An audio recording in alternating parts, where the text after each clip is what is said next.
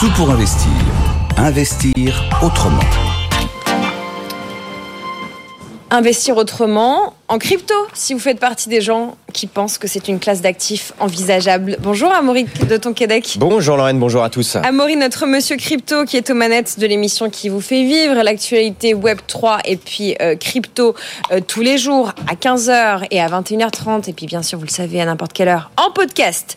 Amaury, la semaine a été dense côté Bitcoin. Bitcoin qui approche euh, son plus haut niveau historique à l'heure où on se parle nous sommes vendredi 1er mars. Pour ceux qui nous écoutent en podcast, il est 11h48. Le Bitcoin est autour des 62 021 dollars. Est-ce une anomalie cyclique, Amaury? Bah, il y a 15 jours, on passait les 50 000 dollars et c'était un événement. Et là, ça y est, cette semaine, on a passé les 60 000 dollars et même, je dirais, les 64 000 euh, avant-hier. Donc c'est assez incroyable, sachant que ce qu'on appelle l'ATH, donc le all-time high, c'est-à-dire le record historique du Bitcoin, était de quasi 69 000 dollars mm. en novembre 2021. Et là, on n'est vraiment pas loin. Euh, maintenant, est-ce que la hausse est surprenante dans les faits, non. Maintenant, ce qui est surprenant, c'est l'ampleur de la hausse. Hein. Ça a monté très très fort, et surtout à ce moment-là du cycle. Parce que pour rappel, voilà, on a déjà parlé pas mal dans cette émission. Pour ceux qui nous rejoignent, petit rappel, c'est un marché cyclique rythmé par le halving du Bitcoin, qui est la division par deux des récompenses données aux mineurs de Bitcoin tous les quatre ans en moyenne, ce qui raréfie le Bitcoin. Et en général, le cours du Bitcoin s'apprécie dans les semaines qui suivent cet événement-là. Il se trouve que le halving aujourd'hui, c'est le 19 avril, donc dans 50 jours à peu près. Et là, on est quasiment au record historique, ce qui n'était jamais arrivé dans les dans les cycles, précédents. Mm. Voilà, absolument. Maintenant, là, ce qui explique cette euh, cette potentielle anomalie, c'est les fameux 11 ETF Bitcoin Spot qui ont été acceptés aux États-Unis euh, il y a un mois et demi, et c'est eux qui battent tous les jours des records de flux et qui soutiennent cette hausse. Donc voilà, cette anomalie entre guillemets peut s'expliquer par l'arrivée de ces ETF euh, Bitcoin Spot. La collecte, voilà, qui continue aux États-Unis. Je me permets de vous poser la question que Mike m'a écrit sur LinkedIn il y a quelques minutes. Bonjour Mike, merci de nous suivre. Il a, il suit l'engouement euh, de l'ETF Bitcoin, mais il n'arrive pas à trouver une plateforme française pour acheter cet ETF Bitcoin Spot précise.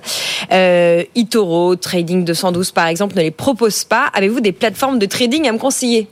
Bah alors c'est normal. Décevoir, Mike. Oui, bah oui c'est normal parce que cet ETF n'est pas disponible en France. Euh, en tout cas, pour l'instant, ça changera peut-être, mais à l'instant T, il n'y a pas d'ETF Bitcoin Spot à proprement parler en France.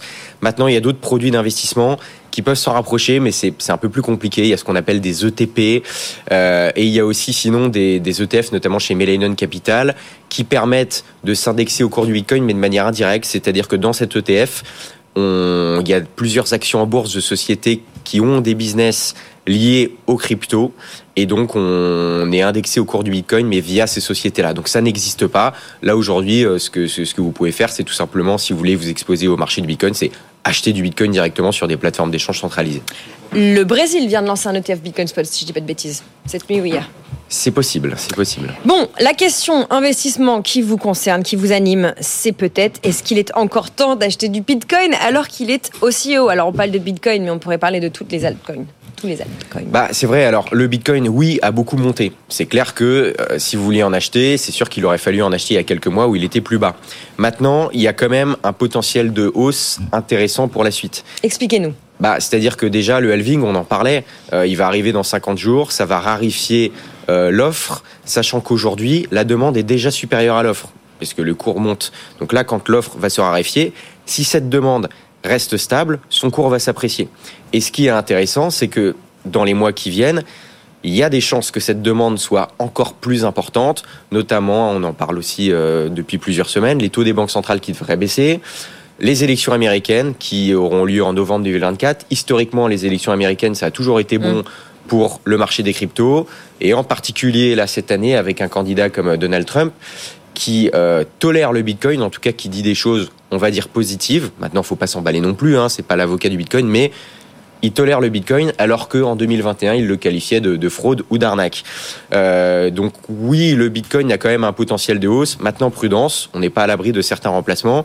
Après, Lorraine, vous me demandiez pour le reste du marché. Oui, pour les autres cryptos. Il y a toujours un décalage entre la hausse du Bitcoin et le reste du marché. Maintenant, le reste du marché commence à se réveiller. On vous me parlez souvent de l'Ethereum voilà. par les émissions. Et eh bah, à court terme, je pense qu'il y a un potentiel de hausse plus intéressant sur l'Ethereum que sur le Bitcoin parce qu'il est en retard euh, au niveau du cycle. Donc, voilà, à court terme, entre Bitcoin et Ethereum, a priori, encore une fois, ceci n'est pas un conseil d'investissement, mais a priori, le Bitcoin devrait plus monter que euh, l'Ethereum devrait plus monter que le Bitcoin. Et après, sur le reste des autres cryptos, bah c'est pareil, c'est-à-dire qu'elles sont encore plus en retard que l'Ethereum, même si on a déjà eu euh, quelques belles performances euh, sur le reste du marché. L'Ethereum qui se négocie autour de 3405 dollars à l'heure où on se parle ce vendredi matin. Bon, euh, qu'est-ce qu'on va suivre la semaine prochaine? Vous pensez qu'on va battre encore des records?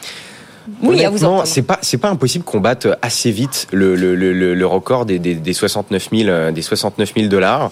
Novembre 2021. Euh, ouais, mais c'est pas impossible qu'on le batte même avant le halving. Et là, ce serait vraiment un événement du jamais vu. Là, c'est déjà du jamais vu dans les cycles précédents.